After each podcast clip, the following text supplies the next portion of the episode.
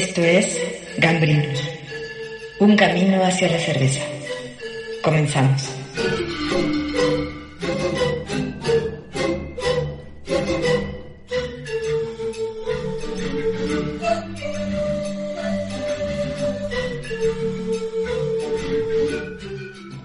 Pues bienvenidos, los saluda Rodrigo Elizalde. Este es el podcast de Gambrinus, un camino hacia la cerveza.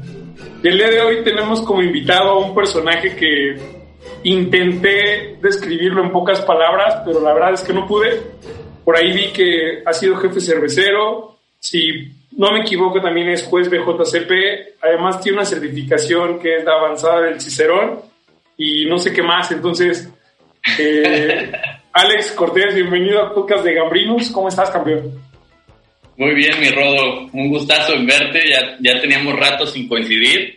Sí, güey. Pero muy contento, güey, de, de, hablar contigo en general. Siento que estamos tomándonos una chelita juntos y platicando más que cualquier otra cosa, güey. Eso es chingada. No, pues muchas gracias por aceptarnos la invitación. Y me gusta empezar siempre el podcast haciendo dos preguntas. La Ajá. primera es pues, que nos digas quién eres, ya nos tu nombre, pero también que nos cuentes a qué dices que te dedicas, ¿no? Y a partir de ahí nos empiezas a contar cuál ha sido tu camino. Bueno, pues vamos a tratar de resumirlo, pero así es. Mi nombre es Alejandro Cortés. eh, y desde muy temprano en mi carrera profesional supe que lo mío, lo mío era lo de la cheve. Y pues ya llevo más o menos, ¿qué te gusta? Ya voy yo creo que para unos nueve o diez años dedicándome a esto, eh, desde cerveza casera, eh, haciendo chela en un grupo, tomando eh, las riendas de una cervecería eh, más grande, más comercial y ahora volviendo un poco a la ciencia eh, en, el, en el terreno del lúpulo, un ingrediente muy delicioso. Órale, está súper bueno. Entonces estoy seguro que esta historia, este camino va a estar bastante interesante y, y largo, pero breve, porque tenemos que cumplir con el tiempo de- de- del podcast. Pero, oye, cuéntanos entonces, hace dices que 9, 10 años comenzaste a clavarte en la chela de una forma consciente, que creo que eso está muy cabrón, decir, quiero hacer esto, te diste cuenta que la chela era el camino. ¿Cómo fue? Cuéntanos ahí, ¿dónde estabas? Pues mira, yo, yo creo que hubieron algunas cheves que, que me abrieron los ojos, pero en general yo estudié química de alimentos. Entonces, por ahí del séptimo semestre empezaron a pasar como varias cosillas, varias señales, eh, y fui uniendo los puntos, ¿no? Entonces, por ejemplo, una amiga se fue de intercambio a UC Davis, tomó clase con, con Charlie Bamford, Papá Charlie. Exactamente, en el, en el Monte Olimpo de, de los cerveceros, ahí está Charlie y regresó, me platicó y así voladísima y, y- y me, digamos que me quedó la espinita. Luego estaba yo metido como en sociedades estudiantiles y demás, yendo como a expos de alimentos. Y en una de esas expos hay una chocolatera allá en la CDMX que se llama Le Cameleón. Es una, es una chica de Bélgica y estaba vendiendo cheves también y estaba vendiendo la Double Chocolate Stout de Junks. Ok. Compré esa cheve, la destapé, la probé y dije, wow, no, no manches, la, la cheve puede ser algo muy diferente a, a las lagers comerciales. Y a partir de eso me empecé a fijar mucho en las marcas que fueron saliendo, ¿no? Entonces como consumidor de los, algunos de los recuerdos que tengo es ir con un par de compas a la belga, ahí en la Roma, este, en transporte público, comprar un par de cheves del refri y banquetearme una POU. ¿Te acuerdas de la POU? Me acuerdo que tenía este de cervecería pública Condesa, ¿no? Ajá, esa chévere, la verdad, o sea, Sí, me sí. gustaría probar, me gustaría viajar al pasado y probarla ahora después de tanto tiempo, pero en mi mente era una chelota, una brown ale buenísima, la etiqueta Correcto. estaba súper bonita.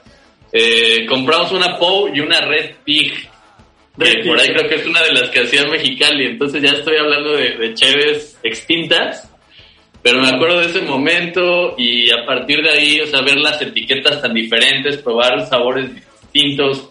Me acuerdo alguna vez en casa de mis papás donde vivía, Ajá. destapar una, una green card de Cucapá, creo que era un barley wine.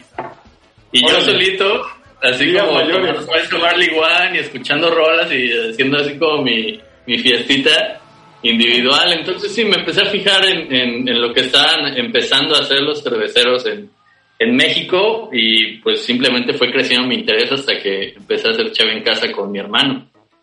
Oye, súper bueno, sí suena como que hubo diferentes puntos ahí que dijeron, creo que esto seguro te gusta y éntrale. Pero de esas cervezas, ¿qué te llamaba la atención? ¿La etiqueta? ¿Te fijabas más como en el tema químico del proceso o, o simplemente el tema del sabor?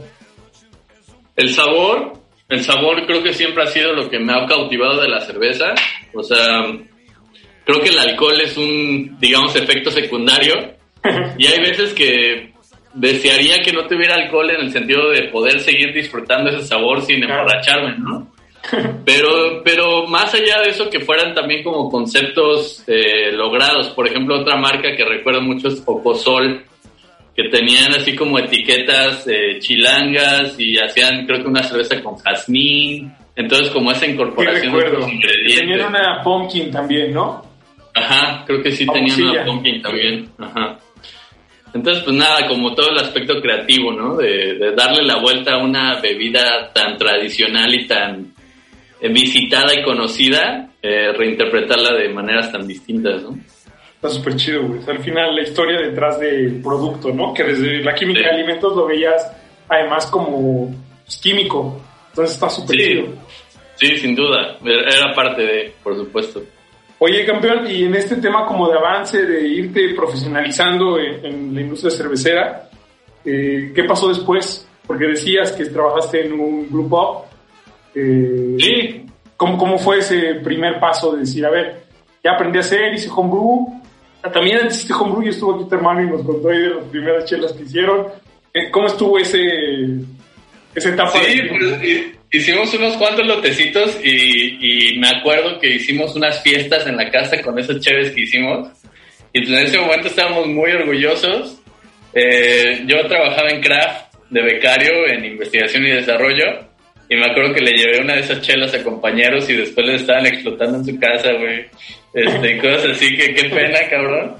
Pero, pero pues era la emoción del momento y, y el tema es que sí hicimos algunos lotes en casa, pero realmente muy pronto fue que a esta misma chica que me había vendido la, cerveza de chocolate, como yo sabía que ella conocía a los cerveceros eh, artesanales de, la Ciudad de México, le dije, oye, pues colócame en una cervecería, ¿no?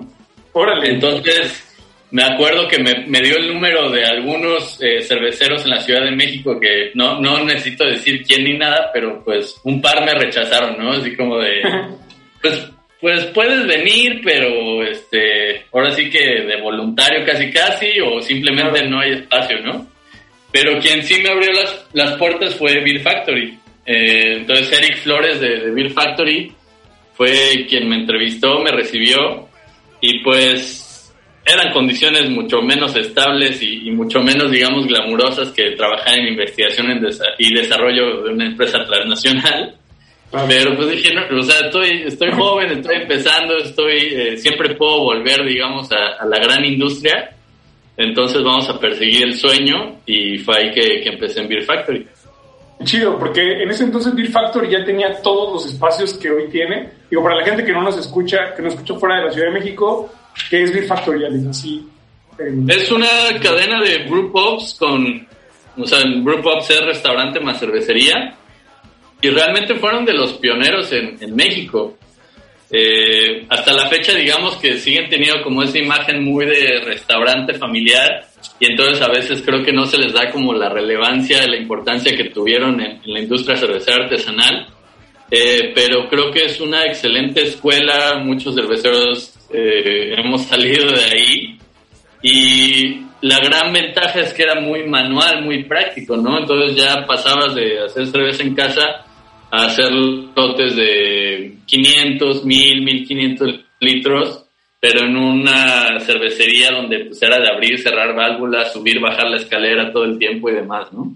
Claro, muy manual. Entonces muy, muy, muy educativo y pues además de que conocí a grandes personajes como Salustio Cuevas, que no sé si has tenido el gusto de conocerlo, pero él es de los, de los que también empezaron en, Beer Factory y es un, es un, es un personaje, es una persona eh, muy, muy, querida, muy simpática, con, con, una creatividad y un ingenio para los refranes y para hacer cerveza eh, que no se encuentra todos los días.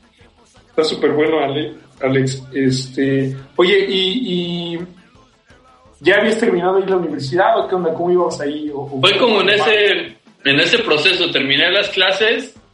¿Hiciste chela y trabajé ¿Ah? con Homebrew, porque sé que metieron ahí algunas chelas, estuviste con hermanos cerveceros. ¿Fue ahí justo todo ese tema? Sí, o sea, de hecho yo ya estando en Beer Factory, hermanos cerveceros, eh, seguía. De hecho, en una Expo Cerveza México eh, compramos, o bueno, más bien mi hermano ya contó la historia, pero otras personas compraron un, un Brew Magic que antiguamente era de Border Psycho. Eh, y ahí es donde también hermanos cerveceros, digamos que seguía a la par. Eh, pero sí, o sea, todo fue en el periodo donde yo acabé la carrera, estaba haciendo, escribiendo la tesis, que me tardé como dos, tres años en terminarla de escribir. Eh, pero fue, fue, más o menos en ese periodo, o sea, estuve como del 2012 al 2014 más o menos en Beer Factory.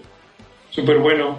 Eh, Alex, lo que te propongo es vamos al primer corte musical. Eh, para la gente que nos escucha por primera vez y los que ya nos escuchan, no está más recordarles que la idea del podcast es que las personas invitadas nos cuenten cuál ha sido su camino a través de la cerveza y nos compartan música que para ellos sea relevante en este viaje. Pues Alex, la primera rola, cuéntanos cuál es y por qué.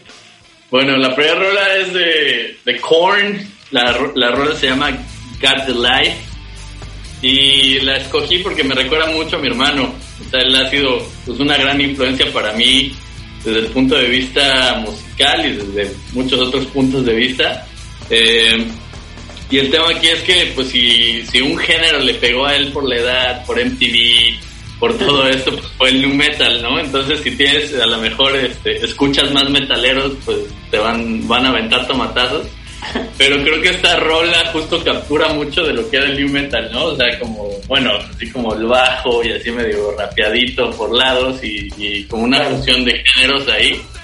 Y pues nada, es un homenaje a mi hermano, porque esta era como la canción del éxito, ¿no? O sea, me acuerdo cuando estrenamos de un carro que se compró, fue así como la primera rola que pusimos. Y, Chido, me recuerda mucho a eso.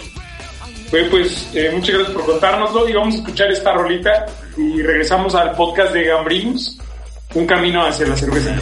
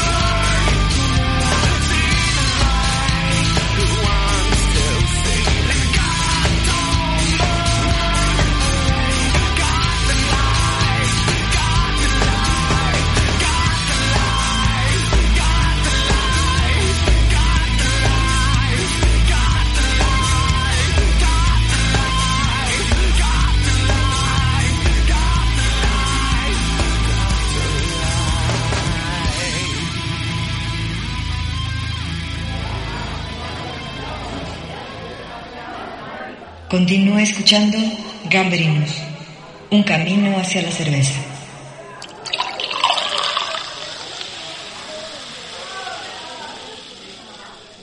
Ya estamos de vuelta en el podcast de Gambrinus, un camino hacia la cerveza. Está con nosotros Alex Cortés contándonos un poco sobre su vasta experiencia en el ámbito cervecero. Dice que 9, 10 años, la verdad es que Alex es súper chavo, entonces no crean que empezó tarde, más bien empezó muy temprano. Y, y lo que me gustaría que nos cuentes ahora es, Beer Company, ¿qué onda? Con esta carrera de química de alimentos, eh, sumó, tú estabas estudiando por afuera y el tema de juez, ¿cómo, cómo estuvo esto? Porque algo que leí en un artículo que te preguntaban es que te gusta como que el conocimiento se pueda medir y que pueda ser como algo objetivo, ¿no? Entonces escucho como esta metodología de, de a ver, cabrón, ¿qué sigue para que siga aprendiendo, ¿no? ¿Cómo fue ahí? Sí, sin duda creo que creo que lo que me ha llamado a, a tomar los diferentes trabajos que he tenido, pues es justo esa hambre de, de aprender algo nuevo. Y Beer Factory fue, fue una parte importante en eso porque yo por mi cuenta, digamos que compraba libros y estudiaba toda la parte teórica de la chela y de repente, como te contaba hace rato, o sea, te paras enfrente de ese house y a ver a chela, ¿no? Y pues ni idea, ¿no? De qué botones picarle y es ahí donde, pues una parte, digamos, un poco más ingenieril y que, que quizá no la tenía, o sea, yo, pues digamos que nunca fui de estos chavos que le metían mano a la, la eh, lavadora y a... y, cosas así como de reparar máquinas. Exacto, o sea, como que no era, no era muy de esos. Y entonces la parte práctica, pues justo la fui tomando eh, en Beer Factory. Y también, digamos que dando un poco de vuelta, traté de preparar algunas capacitaciones sobre levadura y cosas así que yo traía muy frescas de la escuela y de lo que estudiaba.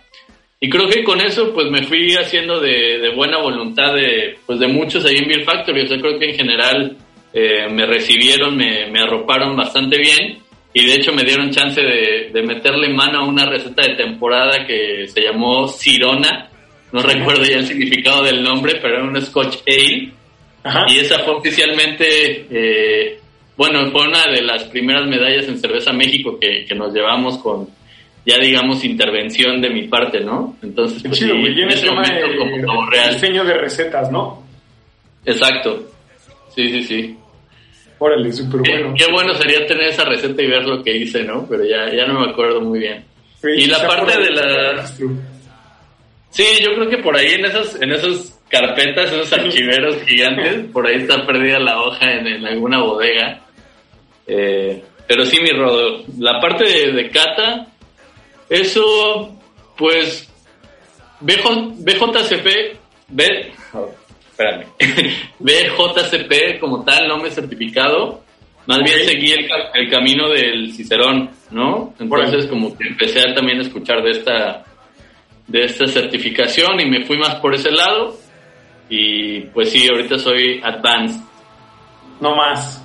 No más. Pero fíjate que he cambiado mucho quizá mi percepción okay. del tema de, de juzgar chéves, no sé. O sea, creo que creo que ser juez en una competencia sí es importante, es, es un servicio a la comunidad.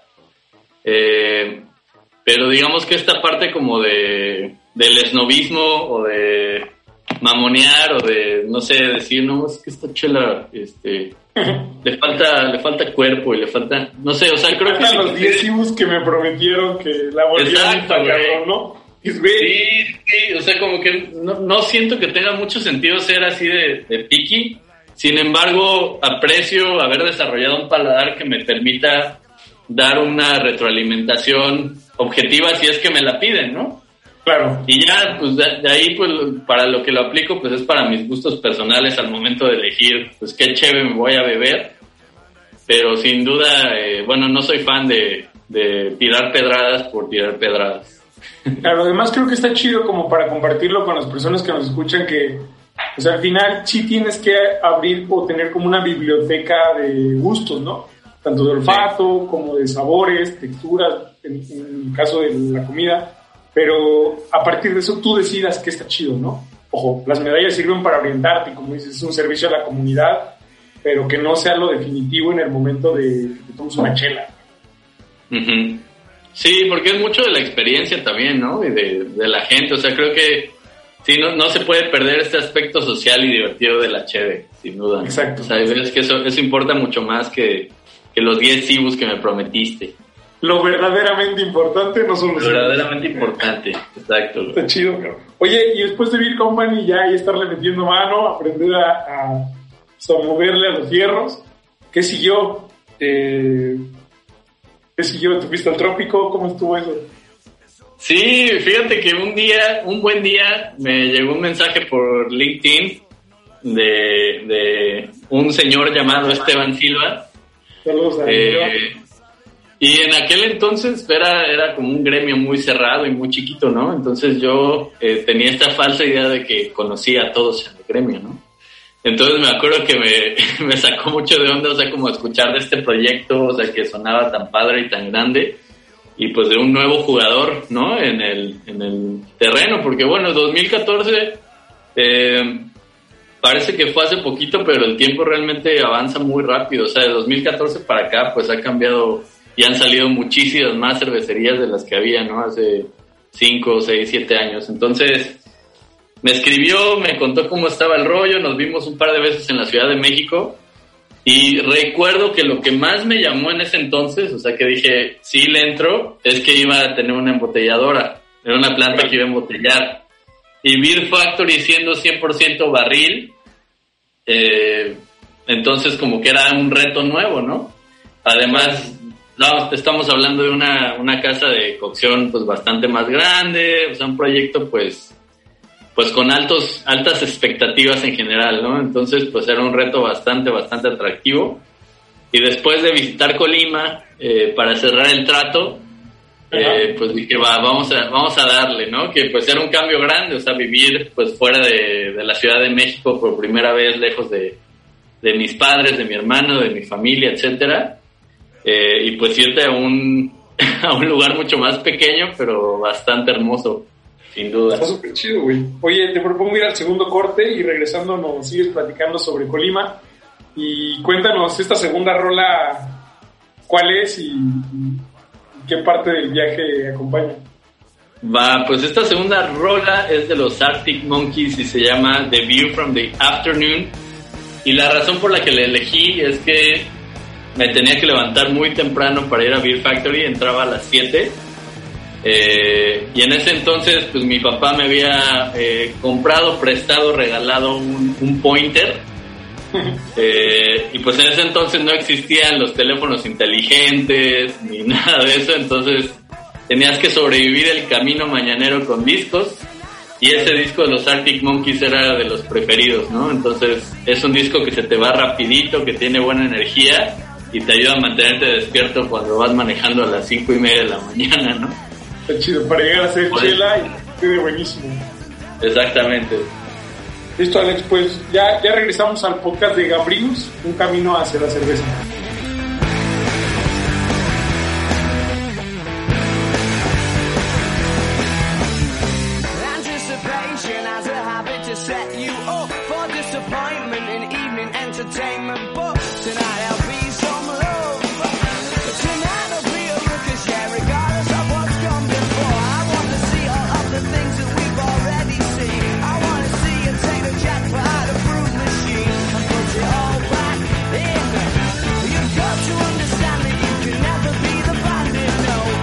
She won't be surprised that she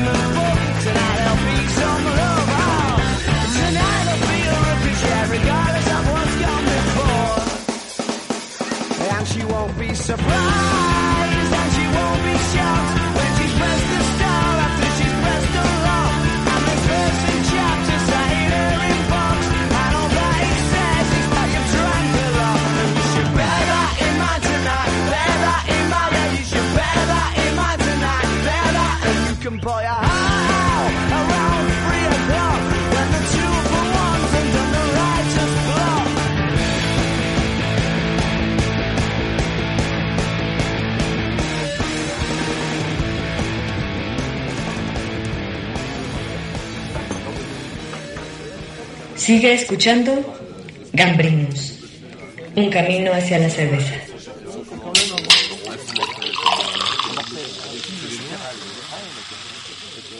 Eh, estamos de regreso en el podcast de Gambrinus, un camino hacia la cerveza. Y Alex nos estaba contando sobre su aventura hacia el trópico. La primera pregunta es, oye, cabrón, ¿por qué tenías un LinkedIn hace cinco años? Güey, fíjate que muy afortunado, cabrón, porque, o sea, de hecho LinkedIn me, me dio cervecería de Colima y me dio esta, esta nueva chamba que ya llegaremos a, a ese tema, pero te lo juro, o sea, recuerdo exactamente que era una tarde que neta no tenía nada que hacer. Y sí, o sea, creo que, creo que en algún momento sentí que en Beer Factory, pues el camino era relativamente limitado, ¿no? O sea, sí era una gran, gran escuela, grandes personas, eh, mucho aprendizaje, pero digamos que era un excelente primer escalón, pero pues tenía que, que apuntar hacia otros lados, ¿no? Una buena incubadora. Una buena incubadora, exactamente. Y entonces en alguna una tarde de ocio lo subí, además lo subí en inglés. O sea, no sé, dije, venga, ¿no? Y me acuerdo, bueno, Esteban alguna vez me platicó que buscó así como México Beer. Y el, prácticamente la única persona que salió fui yo, güey. entonces, güey, hace cinco años había gente que ni tenía Instagram, cabrón. Ya sé. Qué feo, este cabrón. Ya sé, la verdad fue un golpe de suerte. O sea, no, no sé qué, este, qué voz celestial me, me guió a abrir mi página de LinkedIn, pero salió bien. Ah, súper bueno. Entonces, vas a visitar Colima. Eh, No sé si ya había sido antes o era la primera vez. No, bueno, había ido con, había ido con mis papás, mi hermano a Manzanillo. O sea, de esos como todo incluido. De tu pulserita fosforescente y este caipiriñas y piñas coladas. Habíamos ido alguna vez a uno de esos lugares, pero pues no a Colima, Colima, ¿no? Entonces, digo, al final, eh, interesante, creo que pues, me, siempre me ha gustado como este tema de viajar y descubrir nuevos, nuevos destinos. Y pues Colima era, era uno de ellos muy apropiado, ¿no? Está súper bueno. ¿Y, y, y en qué punto llegaste? ¿Ya estaba montado? ¿Recetas? No, y, historia, es larga, pero Sí, es una historia muy larga, pero existía el edificio, o sea, ya estaban, eh, cuando visité por primera vez estaba en proceso de remodelación del edificio, ya se había comprado el brew house, la embotelladora, o sea, todo eso lo hicieron con la asesoría de un eh, cervecero eh, americano. Y entonces digamos que a mí me contrataron para ser el head brewer, o sea, como para llevar la operación ya en el día a día, ¿no? Entonces estaba totalmente pelón, o sea, a mí me tocó recibir los equipos con la ayuda de, pues, de gente ahí de, Colima. Saludos al buen Chuy si, si alguna vez escucha este podcast. Eh, híjole, qué bárbaro. La verdad es que gracias a su músculo y, su, su inteligencia de calle, o sea, de esas personas que son inteligentes de nacimiento, ¿no? Este, pues gracias a eso pusimos, armamos el rompecabezas del Brew House porque la verdad es que no, no tenía gran explicación de cómo armarlo. Eh, y pues poco a poco se fue poblando, ¿no? Al, grado a, tal grado de que si hoy vas a visitar Cervecería de Colima ya está bastante, bastante lleno de tanques y, equipos y, demás, ¿no? Eh, entonces pues me tocó ver nacer al bebé y pues fueron cinco años bastante intensos, ¿no? O sea, de, pues la verdad sí una montaña rusa de experiencias, emociones, eh, puntos altos, puntos bajos, etcétera, ¿no? Claro. Oye, y bueno, Colima tiene, pues pienso que las cervezas más reconocidas a nivel México, no solo por gente que sabe del tema, sino en general del público, ¿no? Porque hace chelas frescas, ligeras. ¿Recuerdas como esta primera vez que hicieron Colimita? Yo recuerdo haberme echado una botella de Colimita ahí también de las primeritas, pero ¿cómo fue esa experiencia? O sea, de arrancar ya ese monstruo, de hacer 500 mil litros a este brew house que pues, era de mucha mayor capacidad. Sí, pues de hecho quería contar esa anécdota de que tú fuiste eh, probablemente nuestro primer cliente oficial. Entonces estábamos en la, en la primera ronda de enlatado, digo, de embotellado. Habrán sido eh, los últimos días de julio o, o, los primeritos días de agosto. O sea, así como un par de días antes de la inauguración y tú estabas ahí eh, muy oportunamente para comprar cartones, pero bueno, eh, lo primero que llegó fue la planta piloto, o sea, un equipo de, un BBL que siempre estuvo pensado para hacer la, planta piloto. Y el cervecero que nos ayudó, eh, Marty, él tenía unas, unas cervezas en mente, ¿no? O sea, él ya tenía esas recetas iniciales. Y esos primeros lotes que yo hice, pues fue, fue basado en esas eh, recetas, tanto de Colimita como de Páramo, ¿no? La única diferencia es que Colimita, eh, la versión de Marty siempre llevó arroz y la que nosotros hicimos en Colima no llevaba arroz, pero después se hizo Kayako, que era como digamos un poquito más parecida a la receta original.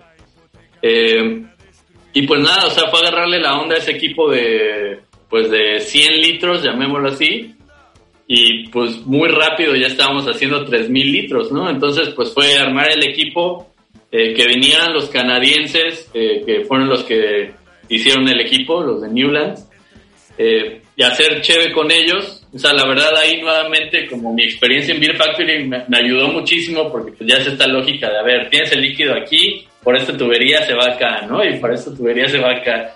Entonces simplemente es como seguir el diagrama y siento que le agarré rápido la onda al equipo y pues ya cuando menos nos dimos cuenta, un, buen día Esteban dijo, la inauguración es el 2 de agosto, ¿no? Y era así como que julio y así de, o sea, ¿cómo le vamos a hacer? Y así como entonces, venga, así, marchas forzadas, hacerlo suceder y pues salimos, ¿no? Y, ya el resto pues es historia, mi estimado Rodo.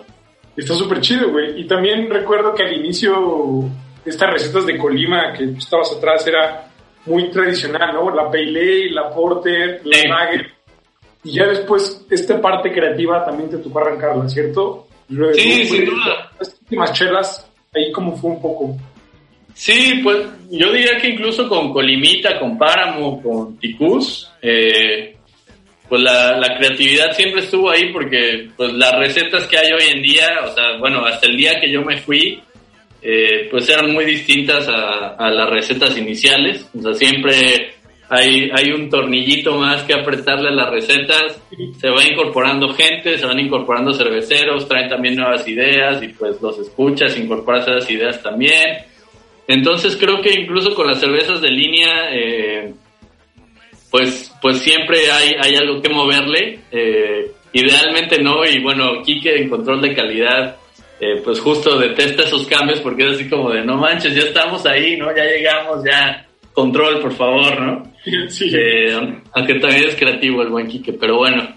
El chiste es que ya con los nuevos desarrollos, eh, pues creo que se trataba de seguir un poco el ADN de, la cervecería, ¿no? Entonces, por ejemplo, eh, Callaco, Piedra Lisa, Marabasco, cuando era todavía una, una Bison, era pues seguir como con esta tendencia, una Session IPA, una lager más ligera, la Bison, que pues armonizan bien con este portafolio de cervezas, digamos, de entrada, pero muy buenas, o sea, respetadas tanto por la gente que apenas está llegando al mundo de la cerveza artesanal, como por los profesionales que ya llevan más rato y que pues también disfrutan mucho cheves frescas, ¿no? Entonces creo que eso fue, ese fue el balance perfecto que encontramos con Colima, o sea, respeto del gremio y a la vez aceptación de un mercado más amplio.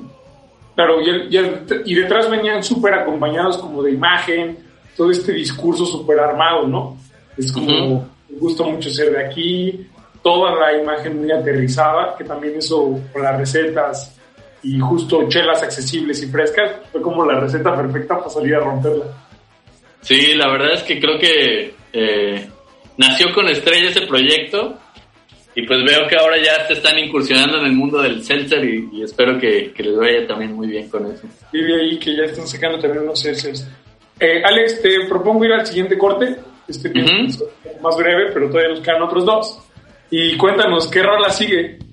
Esta rola se llama Psycho Killer de los Talking Heads y es un himno en Cervecería de Colima, bueno, espero que todavía lo sea, eh, porque bueno, se remonta una vez que fue Rubén Albarrán, el vocalista de Café Tacuba, fue a hacer un DJ set a la cervecería. Y pues fue una noche perrísima porque Rubén así no se quería bajar, eh, mezcló como cuatro horas, dejó que la gente se subiera a tomar fotos con él, entonces hizo así como una, una buena pachanga y creo que el momento estelar de esa noche fue esa rola y entonces se nos quedó tanto en la mente que después en posadas, en aniversarios, en reuniones, pues la seguíamos poniendo y pues, todo el mundo la cantaba y la bailaba, ¿no? Entonces me recuerda de mucho. celebración. Así es.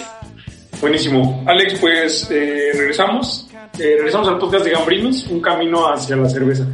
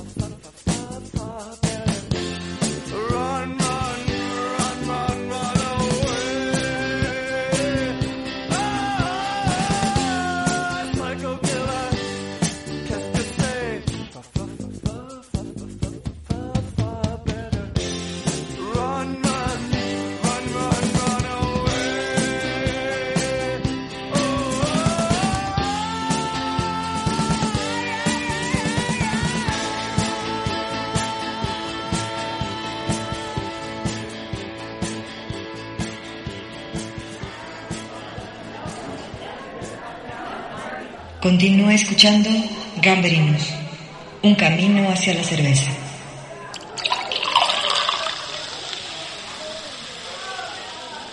Estamos de regreso en el podcast de Gambrinos, un camino hacia la cerveza, y nos quedamos escuchando la historia de Alex sobre cervecería de Colima, esta canción de poder o himno de alegría en, en la planta. Y cuéntanos, Alex, en Colima estuviste cuánto tiempo y después de eso, ¿el camino para dónde te ha llevado? Cinco años y medio. Eh, fueron cinco, cinco, años y medio que, o sea, creo, recuerdo como los primeros meses o semanas donde no había equipos, eh, pues parecía como una especie de trabajo de oficina raro y se me pasaba así como, se me hacían eternos los días, ¿no? O sea, además pues Colima, un ritmo de vida mucho más tranquilo y sí me cuestionaba así como de me, iré a adaptar a este lugar, ¿no? O sea, porque no se ponía el sol. Y empezaron a llegar los equipos y de repente, o sea, salí del otro lado de un túnel de cinco años y medio, O sea, no, sé en, qué momento pasó ni después de cuántas colimitas. Eh, me llevo muy buenos recuerdos y hasta la fecha a una persona muy especial que conocí en la cervecería también. Pero bueno, el chiste es que salió a través de LinkedIn también una una nueva oportunidad, un, un, nuevo destino. Eh, justo, o sea, y nuevamente creo que ha coincidido con, con, mi estado mental, ¿no? O sea, ya como cualquier empresa que, que crece y cuando te toca estar a, la cabeza de los proyectos, pues vas asumiendo roles pues, más de liderazgo, más administrativos, más de organizar a, la gente y, demás, ¿no? Y entonces como que justo empecé a extrañar un poco la ciencia, empecé a extrañar un poco como justo la creatividad, las nuevas recetas, etcétera y estaba como en un estado mental donde estaba abierto al cambio, ¿no? Y me llega esta propuesta que, pues creo que justo eh, cubre, o sea, cuando la leí cubría y hoy en día cubre pues, muchas de las áreas de interés que tenía, ¿no? Entonces, eh, lo que me ofrecían es, pues vas a operar una planta piloto que tenemos aquí, vas a hacer cerveza con lúpulos experimentales, o sea, hoy en día existe una sola planta de ese lúpulo en el mundo y tú vas a ser el único que va a hacer cerveza con ese lúpulo. antes, de que sigas, ¿la planta experimental de cuánto es? Es de, son 20 galones, o sea, es como más o menos medio BBL, como unos, no sé, como 50, 60 litros. ¿no? Ok.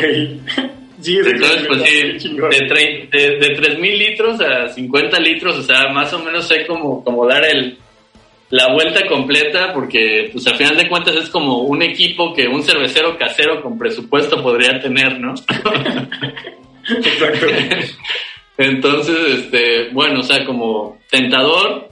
Luego la parte de visitas técnicas o soporte técnico eh, a Latinoamérica e incluso dentro de Estados Unidos. Entonces, lo que me llamaba de eso es, a ver, yo en Colima, o donde estoy ahora, conozco de pe a pa nuestra operación, pero pues hay cosas que sean diferentes en, en, varias cervecerías, ¿no? Entonces, como esta idea de poder visitar 100 cervecerías diferentes eh, y aprender cosas de esas 100 cervecerías, pues una biblioteca eh, enorme de recursos, ¿no? Y finalmente, pues la parte, de, digamos, de la estabilidad, eh, vivir en, en, otro país, aprender esa experiencia también eh, y la posibilidad de viajar, ¿no? Que pues no, no está nada mal tampoco, aunque la pandemia me dio, eh, me dio en la torre, pero, ya volverá. me dio de todo el proceso. Pero oye, entonces lo que escucho es que LinkedIn es una maravilla y todo el mundo tendría que estar haciendo su perfil en, este momento. En este momento detengan este podcast y pónganse a hacer su perfil de LinkedIn. Ojo, LinkedIn no nos paga nada por decir eso, ¿no? Es la experiencia de, nuestro invitado. seguramente ya hay mucha más competencia en este, en este momento, pero, pero a mí me ha salido bien. Es Oye, y, y, dices que viajar a otro país. ¿Dónde estás ahora, Alex? Cuéntanos. O sea, después de todo este sueño de, que cumple con una planta chiquita, poder tener lúpulos experimentales, o sea, no solo frescos, que es algo que México y el cervecero aprecia mucho, sino experimentales que puedas visitar diferentes cervecerías, viajar y el reto de estar en una ciudad con un idioma diferente. ¿Dónde estás, campeón? Estoy en el Valle de Yakima, que está ubicado, para tener una referencia musical, a dos horas y media de la casa donde Kurt Cobain eh, tuvo su último aliento, donde el mundo perdió a Kurt Cobain en Seattle. Sí. Entonces está como a dos horas, dos horas y media de Seattle. Eh, pues como una, ¿qué te gusta? Como unas tres horas y media, cuatro horas de la frontera con Canadá. Eh, pero pues es un valle como con un microclima, no llueve mucho, no hace mucho frío, en el verano se hace algo de calor, pero bastante a gusto. y bueno, lo, sí, lo que sí es que también hay, hay muchísimo paisano. Entonces, pues digamos que, que, si lo planeo puedo pasar un día entero sin necesitar el inglés. o sea, hay mucha gente trabajando en los sembradíos. Sí, porque en este valle no solo hay lúpulo, bueno, o sea, hay, hay lúpulo a nivel de que es, es la mayor área de producción a nivel mundial hoy en día. Entonces, pues hay mucho lúpulo, pero además hay manzanas, hay peras, hay eh, cerezas, hay espárragos, hay pues N cantidad de cultivos. Ok. Y pues por lo mismo hay, hay, pues, hay muchos trabajadores mexicanos y latinoamericanos. Está súper chido. Oye, ¿y esta transición cómo fue? O sea, llegaste después de todo lo que te prometiste y dijiste, sí es lo que quiero, ¿Cómo ha sido ese reto de utilizar una planta pequeña, lúpulos nuevos y el tema de soporte técnico y, educación continua? Porque sí, pues, sí, la verdad es que llegué justo en la cosecha eh, del 2019, en septiembre, que es así como el, la mera... Eh, pues la mera festividad, el, el, evento central de, pues de este valle, al menos desde el punto de vista cervecero. Y pues de entrada el shock, así como de ir caminando por la calle y ver a Garrett Oliver de Brooklyn, Órale. ver a Mitch Steele, ¿no? Antes maestro cervecero de Stone, ver a, Vinny de Russian River, o sea, así como tú vas a un bar cualquiera y ahí están pisteando y pues es como ese primer shock así de no manches, ¿no? Es como de, de groupie a ahora colegas, ¿no? Ya de... Sí, exacto, o sea, como, como que esas, esos primeros encuentros sí era todavía más groupie que otra cosa. Y creo que ya entendí que pues tienes que ser cool porque pues si no, como que no está chido para ellos, ¿no? claro, digo, al final esos güeyes también están chambeando, ¿no? Sí, no, pues, son amigos, pero están trabajando. Sí, la verdad es que pues, nosotros los vemos como rockstars, pero ellos no creo que se sientan así, o sea, es como, pues como dice su chamba y pues tienen, digamos, muchos años ya en el negocio y para ellos venir a Yakima es, sí chamba, pero también es algo muy especial, o sea, sí es una especie también como de vacación, ¿no? De una semana, o sea, como una vacación laboral, llamémosla así, ¿no? se reencuentran con amigos que tienen por acá, platican con los granjeros, etcétera. Entonces sí es, sí es como un, peregrinaje muy especial para, para, muchos cerveceros. Y quizá me gustaría, para que la gente que nos escuche, es este peregrinaje a qué se debe, ¿no? O sea, ya nos contaste que es una zona donde se produce lúpulo, eh, hay como una época del año donde se cosecha, y esta gente, ¿por qué peregrina? ¿Por qué estas personas famosas eh, están ahí? ¿A qué van? Pues mira, porque la manera en que lo puedo resumir es que si bien es cierto que en la cerveza hay mucha ciencia, también hay mucho arte y en particular la parte de los aromas, a pesar de que hoy en día prácticamente todo se puede medir con instrumentos, el hecho de que tú veas en, pues en los resultados de un instrumento que tienes tanta cantidad de este compuesto y tanta cantidad de este compuesto, no necesariamente te dice a qué va a oler, ¿no? Entonces los cerveceros eh, pues toman muy en serio la parte de tener acceso a, un perfil consistente y que sea de su agrado de una variedad de lúpulo en particular. Entonces llamémosle, por ejemplo, citra. Dentro del mismo citra hay matices, ¿no? Entonces hay cerveceros muy clavados que dices, que dicen, a ver, dentro del rango de citra, el que a mí me gusta es el que está pegado de este lado, ¿no? O sea, el que es un poquito más cítrico y no tan tropical, por decir alguna cosa, ¿no? Y hay cerveceros que a lo mejor le gusta lo contrario. Entonces, aunque tú en la etiqueta veas citra, no necesariamente es el mismo citra y es parte de la variabilidad de, un cultivo, ¿no? Entonces, vienen acá al Valle de Yakima con su equipo de cerveceros o con quien ellos elijan y ellos que son pues grandes conocedores del tipo de citra que a ellos les gusta, eh, se aseguran de tener acceso a, ese lote, ¿no? Entonces, por ejemplo, este año recibimos más de mil lotes diferentes en, en, en Haas y pues dentro de esos mil lotes, pues algunos cerveceros pueden elegir cuál es el que más les gusta. Órale, eso es súper bueno. ¿Y estas pruebas de planta piloto que armas, hacia dónde van, también se muestran o son más como un tema interno de, de la compañía? A la escala que, que yo hago cerveza es, es, interno totalmente y es para, una vez que yo hago cerveza con estas nuevas variedades, hacemos un análisis sensorial bastante detallado y también eh, análisis ya con instrumentos de las cervezas, ¿no? Entonces podemos tener resultados confiables de, pues sabes qué, este lúpulo a lo mejor en forma de pellet o en forma de flor huele eh, de esta manera pero no necesariamente como huele en el campo o como huele el pellet va a oler en la cerveza, ¿no? O sea, no todos los compuestos se trasladan a la cerveza. Entonces, por eso es muy importante hacer cerveza con ellos, ver que sí sobrevive, ver que sí se traslada y con base en eso eh, definir qué empieza a ser prometedor para dentro de unos años eh, ser viable comercialmente, ¿no? Entonces, los lúpulos con los que estoy haciendo cerveza ahorita, quizá dentro de unos 5 o 6 años eh, sean comerciales, o quizá ninguno lo logre, porque hay varios filtros y al final a los cerveceros les tiene que gustar, ¿no? A pesar de que a nosotros nos encante, si no hay demanda, si no hay cerveceros que casi casi se estén peleando por él, no, no va a llegar a la meta, ¿no? Pero eso es súper chido, o sea, literal es investigación y desarrollo de el único ingrediente que se ocupa para la cerveza casi en su 100%, ¿no? Si no es que en el 100%. Sí, la verdad es que me, me sorprendí de encontrar que hay otras aplicaciones, por ejemplo, como en la apicultura, eh, en, las, en, la industria de, las abejas, eh, y también para fermentaciones, por ejemplo, para producir etanol. Hay algunos productos derivados del lúpulo que son deseables pues, porque son naturales, ¿no?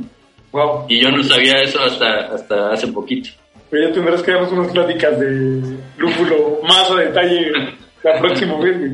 Oye, te propongo que vayamos al siguiente corte. De ¿Qué rola sigue y por qué está ahí? Pues mira, aquí la verdad es que no, no me quebré la cabeza mucho. Eh, elegí una canción de Pearl Jam que se llama Do Evolution. Y la razón por la cual elegí, bueno, es porque Pearl Jam es de Seattle. Y como ya dije, estoy cerca de Seattle, la cuna del grunge.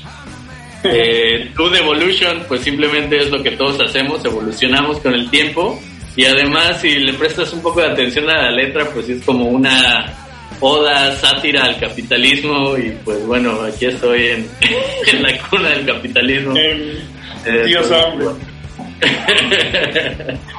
Está súper bueno. Pues eh, regresamos al podcast de Gambrinos para hacer el cierre con Alex y vamos de vuelta.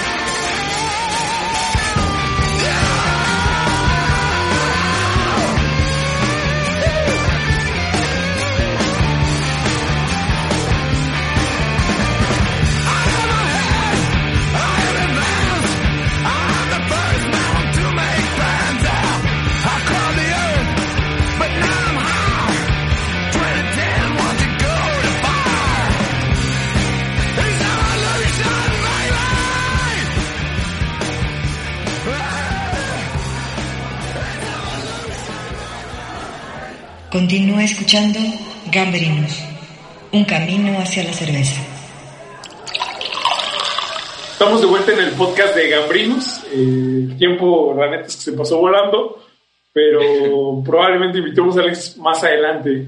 Eh, Alex, nos contaba sobre qué hace la gente en Yakima y por qué se vuelven locos y todos los cerveceros que admiramos o que son famosos están ahí, pero me gustaría que nos cuentes un poco tu visión ahora desde donde estás sobre lo que está pasando, no sé, las chelas, a nivel global, qué va, hacia dónde va el lúpulo, ¿tú, tú qué opinas, cabrón? O sea, creo que me gusta, más bien, de forma personal me interesa mucho conocer tu opinión sobre el esquema de la chela.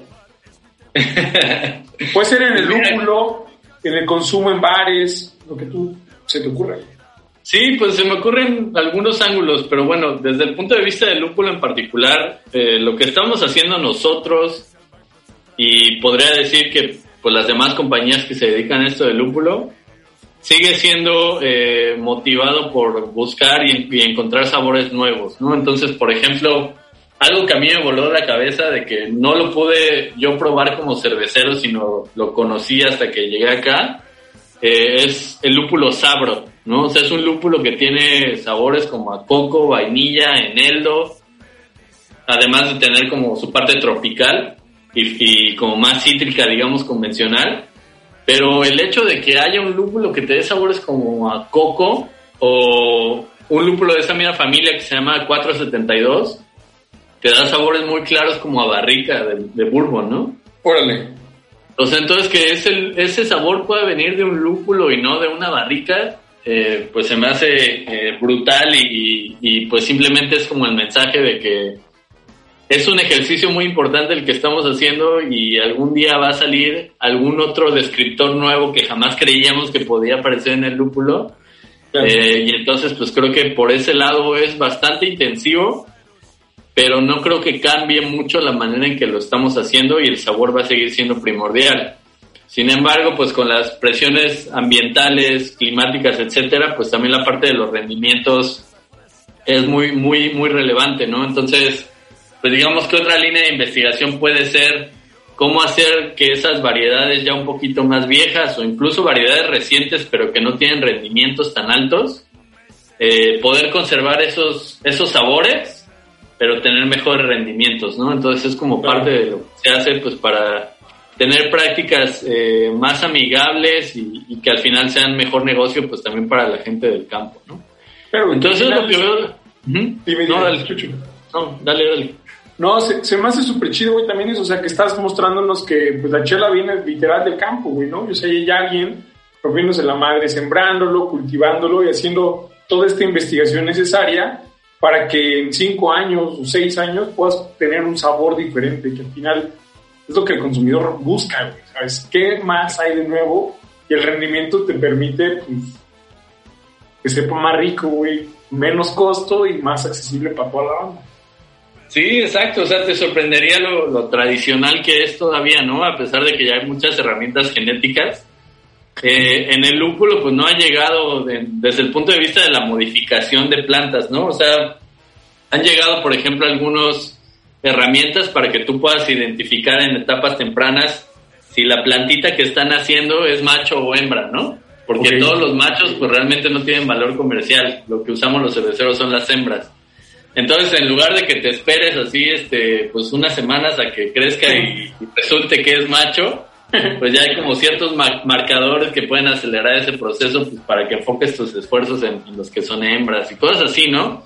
Pero no hay modificación genética de plantas eh, todavía, ¿no? Y, y, pues yo creo que quizás los cerveceros serían un poco renuentes incluso a aceptar algo así. Pero ya es algo que está pasando con las levaduras, por ejemplo, y las levaduras están siendo modificadas para aportar sabores similares a los que hay en el lúpulo, ¿no? Entonces, pues de, de, de cierta manera resulta que la levadura eh, puede llegar a ser incluso competencia del lúpulo, lo cual es un poco extraño, quizá no, no lo hubiéramos anticipado. Eh, al rato, se va a poner su, al rato se va a poner sus botitas y va a hacer su propio mosto, güey, ya es como, casi, casi, señores, o sea, ya tengo mi empresa y vendo mi propia chela. Dejen al cervecero que le siga dando de comer a la levadura, por favor. Exacto, es lo único que les pedimos, señoras levaduras. Señoras levaduras. No, está chido, güey. Y al final, creo que retomo lo que decías, al final es un servicio a la comunidad, es un poco tu chamba, güey, no en un sentido de altruismo, porque al final es, un, es una industria, pero uh -huh. sí en el que puedas estar evaluándolos y decir, güey, lo que estoy haciendo va a ser para que en cinco años la chela que sepa con, con clavo barrica, con puro lúpulo, llegue a tus manos, güey, ¿no? Güey, gracias por hacer lúpulos chingones. pues es, es más que altruismo, como dices, pues es lo que me llamó a tomar esta, esta aventura eh, y pues me siento afortunado, la verdad. O sea, creo que sí está, está, está padre. Está chido. Oye, y, y quizá como también para ir cerrando, a toda la gente que nos escucha, quizá hay todavía gente apasionada para pues, que quiera tener su, su marca de chela, quiere emprender una industria cervecera. Algo que admiro muy cabrón de ti, güey, y te lo digo es, pienso que eres de las personas en la industria que conozco que se dio cuenta que era lo que quería. O sea, yo nunca te escuché decir, güey, quiero una cervecería. Es, güey, me mama hacer cerveza, ahora quiero analizarla, quiero seguir teniendo conocimiento relacionado a esto que me gusta, ¿no? Pero no esta idea de, güey, yo quiero cobrar, entregar barriles, lavarlos. Era como muy científico. Está súper chido. Desde ahí, ¿qué consejo crees que le puedas dar a la banda que se está animando a esto o, o que vea a los cerveceros desde afuera? Sí, pues mira, o sea, algunas cosas desde el punto de vista cervecero, lo que les puedo aconsejar es, y a lo mejor no va a ser algo nuevo que nadie más haya aconsejado, pero primero que nada enfocarse en hacer cervezas limpias, porque si a mí hoy, hoy por hoy me preguntas cuál es mi cerveza favorita, requisito número uno, pues que no tenga ningún tipo de defecto, eh, porque a partir de ahí, independientemente del estilo de cheve que sea, me la voy a tomar con gusto. O sea, obviamente hay estilos que me gusten más que otros, pero una cerveza, eh, pues que no esté oxidada, que no tenga ningún defecto mayor en, el sabor, eh, de acetilo, etcétera, eh, ya, ya es una ganancia tremenda, ¿no? Porque como decía nuevamente, pues es una experiencia social, ¿no? Entonces, platicando con tu compa, igual te echas un stout que te echas una lager y no quieres que haya un sabor raro o extraño, pues que te saque de, de, la plática y que digas así como de, híjole, como que esto no está bien, ¿no? Y que te encanta, cámbiame la cerveza. Sí, o sea, creo que ese es el requisito mínimo.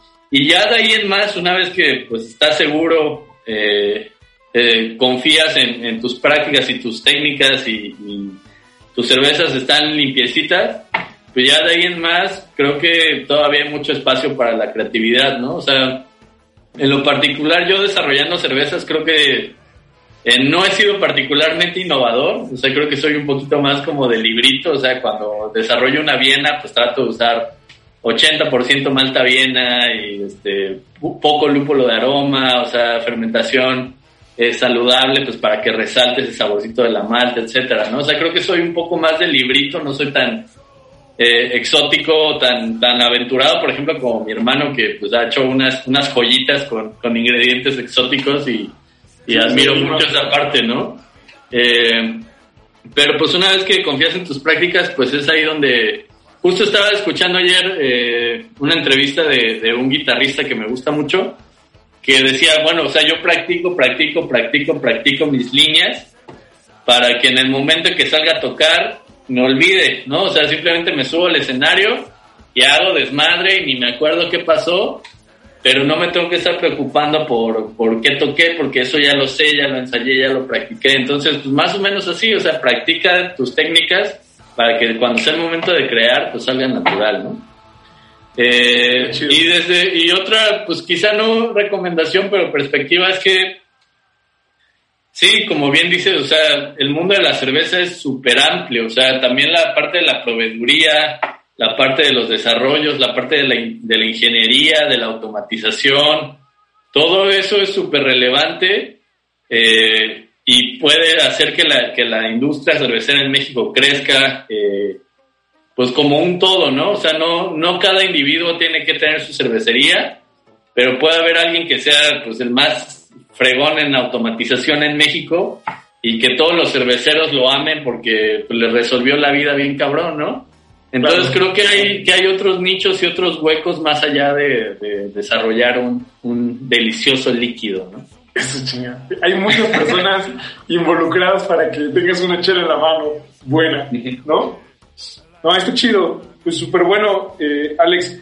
Y ya para terminar, me gustaría que nos recomiendes alguna chela, cervecería, libro, lo que tú quieras, para que la gente se lo anote. Normalmente pedimos que sea como, como atemporal, güey, ¿sabes? Porque puedo decir, ah, la última de bla, pero quizá una chela que digas, güey, la vas a encontrar en un Superama o en cualquier boutique de chelas que, que te guste, ojo. Puede ser también una de moda, la que, la que nos quieras dejar.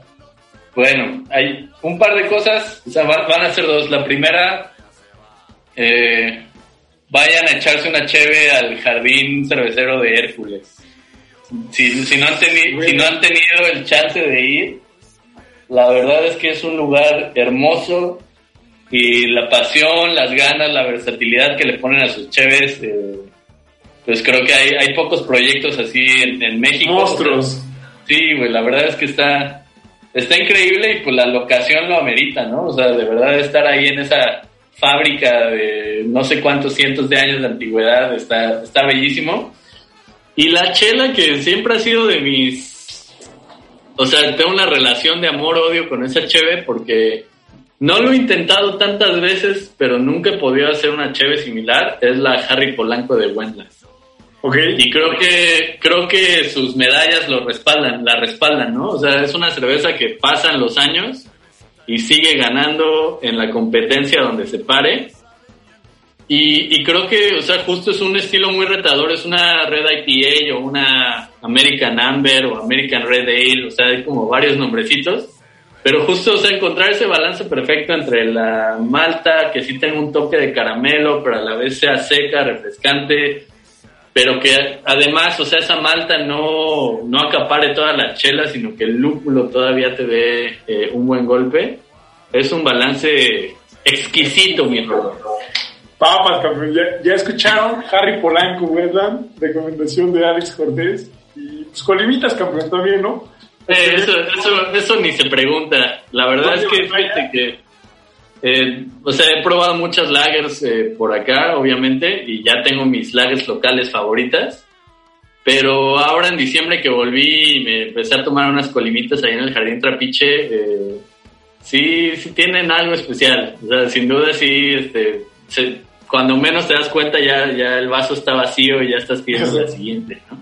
Eso significa que estuvo súper bien hecha, güey. Ese pinche vaso. Ahí en el trópico, todavía más fácil. Alex, pues muchas gracias por estar en el podcast. La verdad, eh, si tienes chance más adelante, me gustaría volver a platicar contigo, ver en qué estás y pues, que nos cuentes más sobre este camino que has a- a- arrancado desde hace más de 10 años, más de 9 años. Sí, sería increíble, Rodo, give Iztapalapa chance. Eso es lo, lo que quiero decir para cerrar este, este programa. Gracias, cabrón. Gracias por darnos chance. Gracias a ti, Rodo. Y pues antes de, de despedirnos, casi se nos olvidaba, güey, la última canción, güey. ¿Por qué? Ah, cierto. Pues mira, eh, quería una canción que hablara un poquito de lo que estamos viviendo en el presente y elegí Strange Times, que es una colaboración entre Gorillaz y Robert Smith de The Cure. Porque Gorillaz es un proyecto bastante padre que va más allá de la música, sino también es gráfico, eh, tiene historia, tiene narrativa y me gustan ese tipo de proyectos redonditos. Robert Smith es una institución y mis amigos de la infancia, con mi hermano también fui a ver a The Cure, entonces The Cure siempre ha estado en mi vida. Y finalmente, pues tiempos extraños, hermano. ¿Qué te digo? Creo que es evidente. Nada es normal y con eso nos despedimos del podcast de Gambrinos. Alex, de nuevo, muchas gracias. Y recuerden, no hay un camino para la cerveza, la cerveza es el camino. Nos escuchamos. Venga. That keeps on giving. The looping dervish in the lodge is lost within the ringing. Far away I can hear the sound of someone out there singing. I'm speeding through the forest, strange echoes of Belarus, where presidents pin badges on disconnected youth. What would you be dreaming of? No horseplay, no diving,